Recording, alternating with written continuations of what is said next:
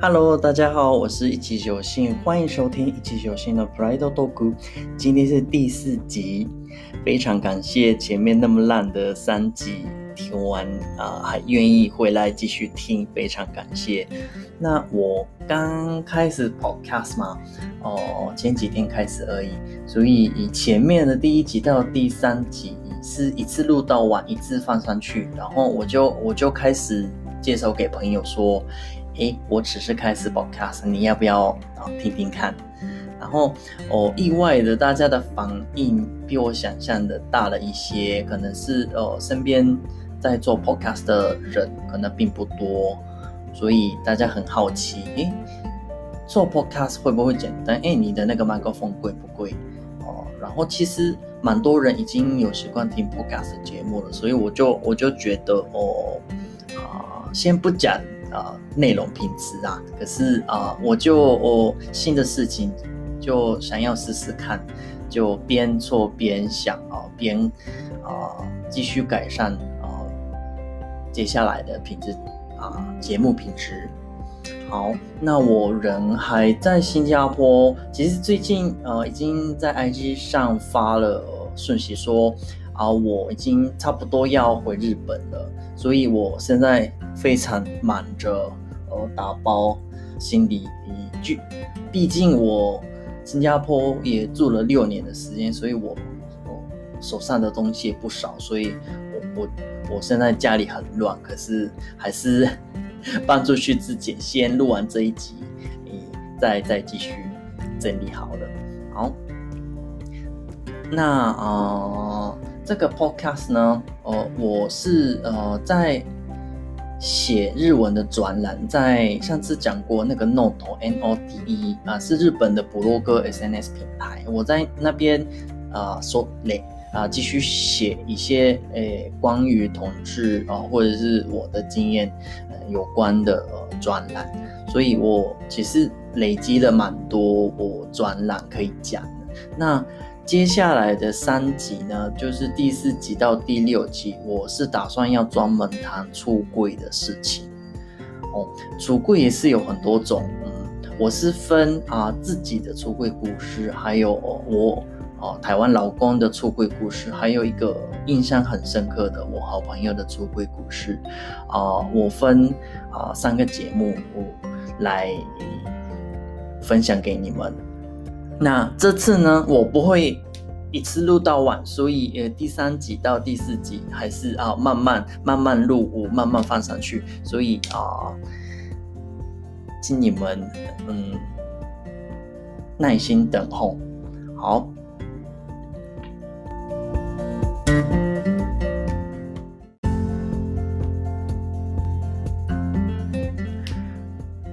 好，那要开始讲了哦。我认为的出柜有两个阶段，一个是对自己的出柜，第二个是对啊别人的出柜，就是跟呃朋友、家人、呃其他人出柜啦。所以啊，我先讲我自己对自己的出柜故事好了。嗯，好像在呃第一集自我介绍的时候稍微有谈过，我是啊完全。公开自己的身份，自己是男同志，然后有台湾老公这件事情，我非常的 啊公开的生活，不管在啊家里、在公司或者是在啊朋友圈，都是非完全公开的生活。可是不，这不是一开始就这样子的，我也是哦，经过了哦第一段是对自己的出轨，然后第二段是哦。跟别人的出柜，跟别人的出柜也也是有分好几段，因为诶可能朋友的门槛比较低，有些人觉得哦家人的门槛最高，或者是啊对公司的门槛最高，哦是看啊每个人的生活状况跟价值观不同。那我的话呢，哦其实我发现。我自己发现自己的性取向呃没有那么早哦，我是大学一年级的时候，十九应该是十八十九岁的时候，那时候哦我刚好有机会去台湾啊短期留学三个礼拜的语言呃的一个呃 training 的啊短期留学。那时候我还记得我是去哦一个大学啦，然后在那边哦有很多当地的学生帮忙啊，我们在在那边的生活，因为我我们是日本那边的大学，有十几个人一起去，然后刚好哦那边也有很多当地的学生呃也愿意跟我们交流啊，所以他们呃我们是每天早上上课哦。上网课哦，就那些当地的呃同学在那边等我们下课，就陪着我一起出去玩，或者是一起去吃饭之类的。所以每天都可以跟那边的哦哦学生交流，是其实是一个很不错的经验。那时候就有就有遇到，就不小心遇到，嗯，应该应不应该是说不小心，而是很幸运的遇到哦我的第一任男友。哦，我跟他并不合啦，所以我们早晚没有没有多久就分手了。可是那个是我的第一次机会，发现自己诶对男生啊有兴趣的这一方面。然后因为我前面高中、高中的时候也有交过女朋友，可是那个女朋友是像是个好朋友而已。然后我自己认为是我对谈恋爱这件事情好像是。哦，可能没有太大的兴趣，所以那时候在国中、高中交女朋友也是没没有太大的感觉啦，所以我也是认为自己是这样子而已。可是后来在台湾遇到那个第一任的时候，发现，我居然不是对谈恋爱没有兴趣，是对女生没有兴趣。之前都没有想过我有可能是同志，或者是不是。异性恋的可能性从来没有想过，我身边也是好像，呃，没有，嗯，呃，LGBTQ 的人，也在学校也没有教啊，所以我住我住那么乡下，那时候网络也好像没有那么发达，我可能知道，呃，gay 啊，同性恋这些词，可是我自己是没发现，所以那时候我在台湾，哦。有一个机会啊，发现我自己的性取向是一个呃呃我的开新的开始，算是新的开始。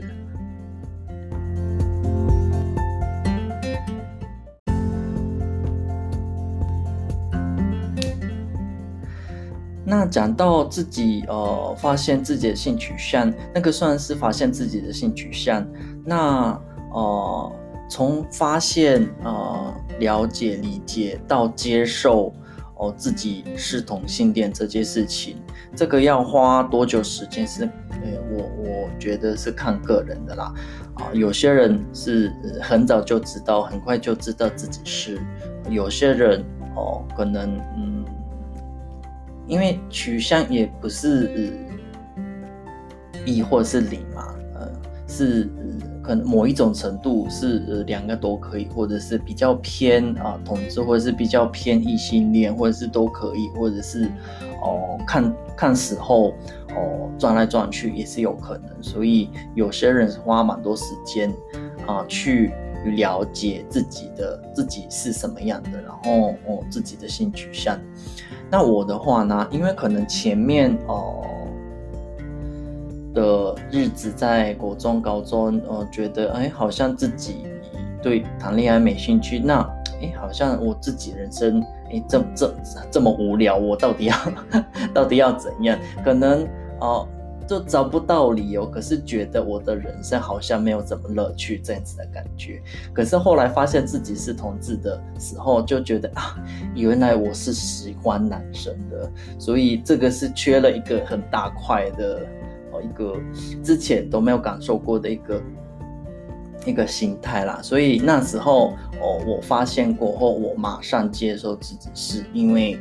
那一定是的。那时候我真的很开心，开心到我回去日本过后，马上跟好朋友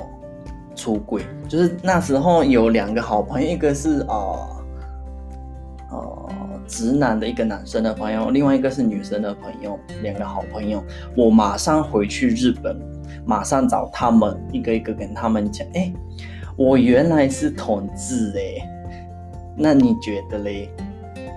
那个他们其实是都都很都很体体会我的呃感受了，然后替我开心啊，我发现自己的真正的样子啊，然后哦那个女生的朋友是很好奇，想要继续问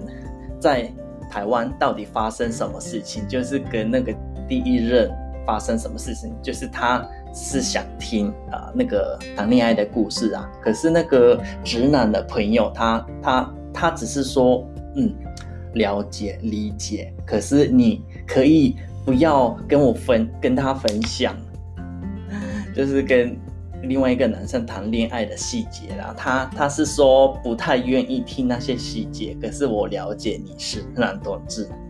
好，我的嗯，就我那时候我蛮开心的咯，因为那时候十九岁，已经十几年前的事。可是哦，就是我发现自己的性取向过后，刚好有好朋友可以分享我自己的嗯嗯感想，是一件对我。的怎么说肯定感对我的呃就还蛮放心的啦，所以嗯我的呃出柜啊对别人的出柜是从那时候慢慢开始的。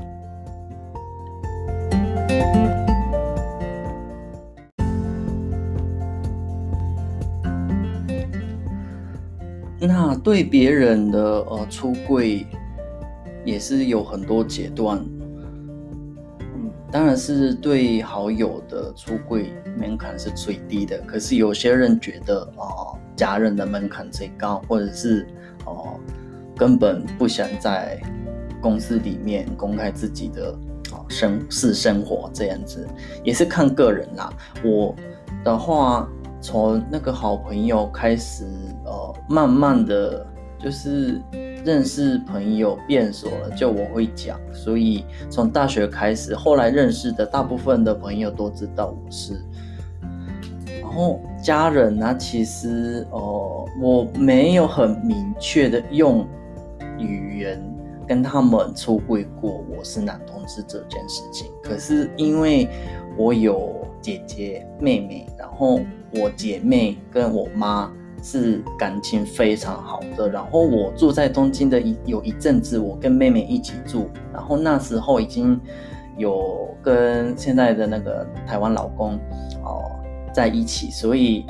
他也是常来我家玩，所以我妹妹很早就发现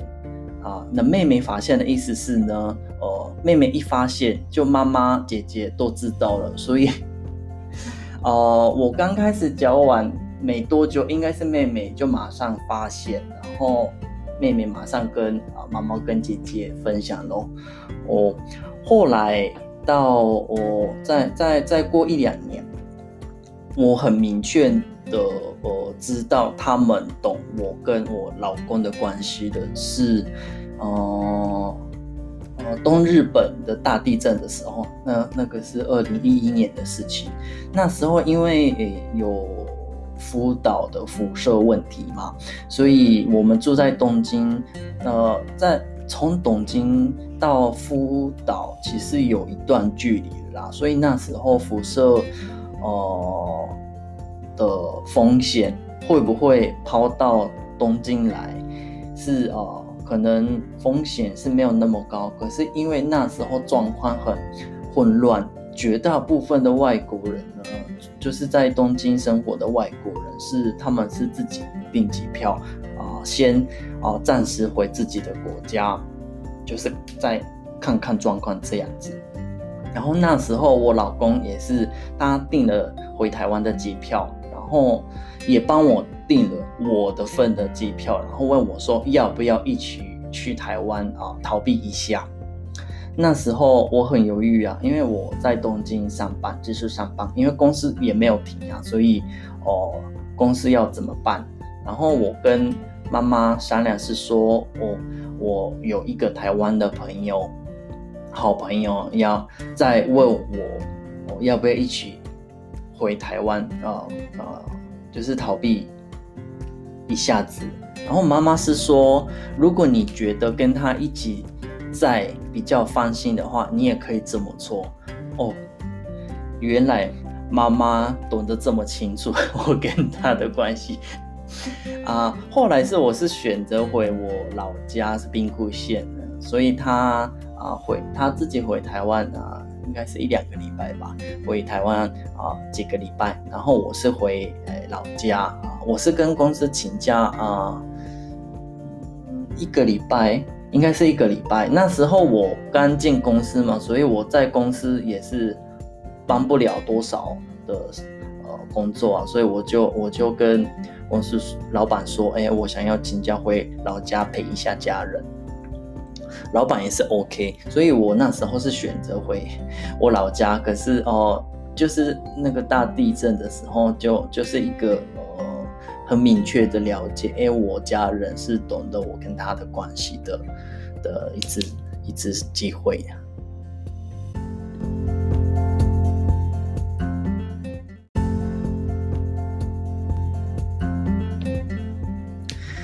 那。家人好了，搞好了，可是啊，公司职场上的出柜真的是门槛超级无敌高。我也是只有跟呃关系比较好的呃一起同期进来的好同事，呃比较年纪接近的好同事，我有讲啊。可是其他前辈、老板、大老板，我都不可能跟他们讲嘛。哦，可是弄到哦，二零一五年，就是我来新加坡的那时候，我已经在公司哦做了五年多，然后刚好终于轮到我可以去国外啊外拍工作的机会啦。我我前面等了蛮久，所以我就觉得啊，终于来了。可是呃也是有问题，那时候我已经跟我老公在东京一起住一起生活，所以。公司是，当然是因为我是单身嘛，所以我是以单身的身份啊去新加坡外拍工作。可是我有人，呃，我有另一半一起生活的，所以有一些啊公司的福利呀，像哦你们不晓得你们知不知道？呃，日本人就是外派过去的时候，单身跟有家人。哦外派的福利差很远，因为外派日本公日商公司的外派算是公司叫你去与某一个国家啊帮工，呃为了工作做事，所以你的生活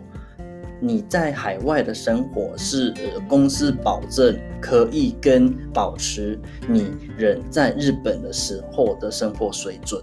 所以如果你有小孩的话，也公司会帮你。补助给你补助学费呀，然后哦，老婆家庭主妇要一起过去的话，也会有多一些诶补贴。所以以单身跟有配偶或者是有小孩，那个公司要付出的呃福利差很多。所以那时候我想说啊，当然是来新加坡。我也没有办法用我的名义去办他的签证啊，可是搞不好他也可以找自己的工作来新加坡一起生活，所以我就我就那时候我就跟我那当时的老板啊出柜是说，哎，我有一个啊另一半啊住在一起，然后我想要申请一些公司的福利啊，因为呃我觉得哦。因为有另一半嘛，啊，然后我以单身的身份啊去新加坡，好像是吃很大的亏，就是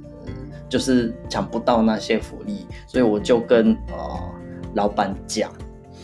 也是刚好二零一五年那时候，我伴侣制度啊，涉涉谷区或者是哦。东京另外一个四田孤区的伴侣制度刚开始的时候，所以有一些比较先进的大公司已经有开始把啊同性伴侣制度放在自己公司里面的福利制度里面，就是把啊同性伴侣当做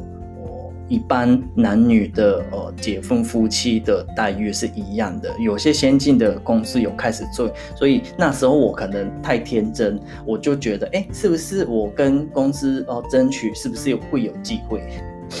所以我就那时候就跟跟老板讲啊，然后然然后那时候的老板没有听懂我的意思，我我一直说我有我住在一起的另一半，然后我我是说同性的呃男生的另一半朋友，可是他是认为我跟呃女朋友一起生活一起住，只是没有结婚，可是想要拿哪些福就是配偶的福利。然后哦，老板一直呃跟我说，哎，你要哪些福利，你你就跟他结婚就好了。然后哎，我就觉得奇怪，我是我我是不能结婚才跟你 argue 这个事情啊。可是好，老板前面都没有听懂我的意思，可能是他他的印象，呃，可能完全没有想到同志这件事情的啦。可是后来他有听懂，然后说不好意思，刚刚没有听懂你的意思，然后他他就想一想，就还是帮我哦去找，就是人事的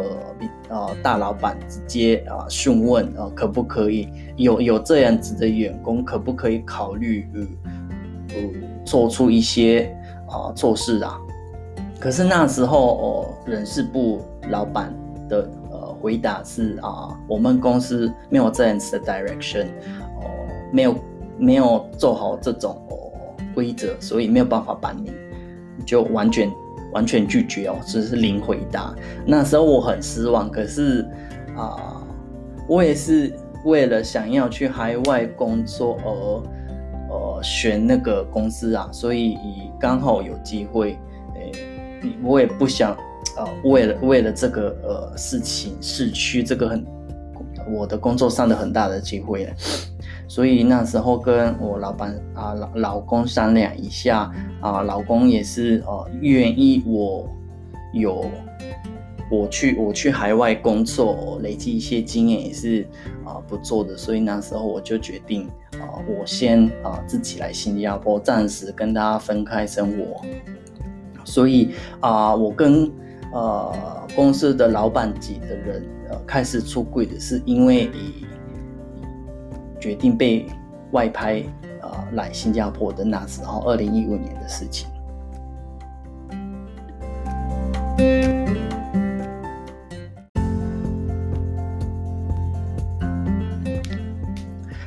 来新加坡过后呢，我是蛮公开的呃过生活。可是啊，对老板的出柜是我还是很做的很慎重。呃，我在新加坡六年，换过三四个老板，然后每一个老板，我是花呃每个半前面半年的时间，先搞好关系，建立好一些呃某一种程度的信赖的人际关系，以后才跟他们出柜。嗯，我是没有经验过不好的呃事情啊，就是出柜后老板对我怎样，或者是呃被被讲到不好听的话，我是没有，所以我算是很幸运的。还甚至有些老板是愿意帮我在工作上呢，在工作上帮我一些事情，比如说，哦，客人要来啊，然后那个客人就是就是大。大老板或者是大客户要来，或者是我们要去拜访，然后我们没有办法避免要带他们去哦，就是有女生的酒吧之类的哦，所以一定要去呃酒吧，就是有女生酒吧的时候，就是老板先哦把我的名字从那个名单就是取掉，就是先帮我哦哦。想办法避开这些场合发现在我面前，或者是哦，那啊，我跟老公是啊远距离嘛，他在台湾，所以我我还是非常感谢有一个老板是呃为了这件事情特地以想办法安排把台湾的市场交给我管，所以我也是哦工作。哦，趁着工作要出差的时候，还可以见一下下我老公，这个可以省很多时间跟啊，我跟他远就是保持远距离生活的某一个难度啦，所以我非常感谢那时候的老板。后来因为我是呃很公开的，所以在公司有一些诶公司的活动啊，像圣诞吧。嗯，十二月的时候，新加坡的公司都有一个很大的公司的，像像台湾的伟亚的那种哦，在饭店办的一个大的聚会。那时候，我我们公司是每个人每个员工都可以带一个呃家属，我家属是指啊爸爸妈妈也可以，自己配偶也是可以，自己小孩也是可以。哦，就是随便你要带谁都可以。那时候我就我我就带我老公去跟啊老板或者是同事介绍，大家都很欢迎，所以那个算是我的一个 新加坡的美好的回忆啦。所以哦，我看日本的很多调查是说，在日本在职场上有出柜的 LGBTQ 的比例不到十趴，永远都是一个字头。所以这个门槛还是很高，可是我是希望哦，社会的认知越来越提高，就出柜这件事情当然是哦，看你要不要啦。可是你想要的时候，希望不要门槛那么高。好。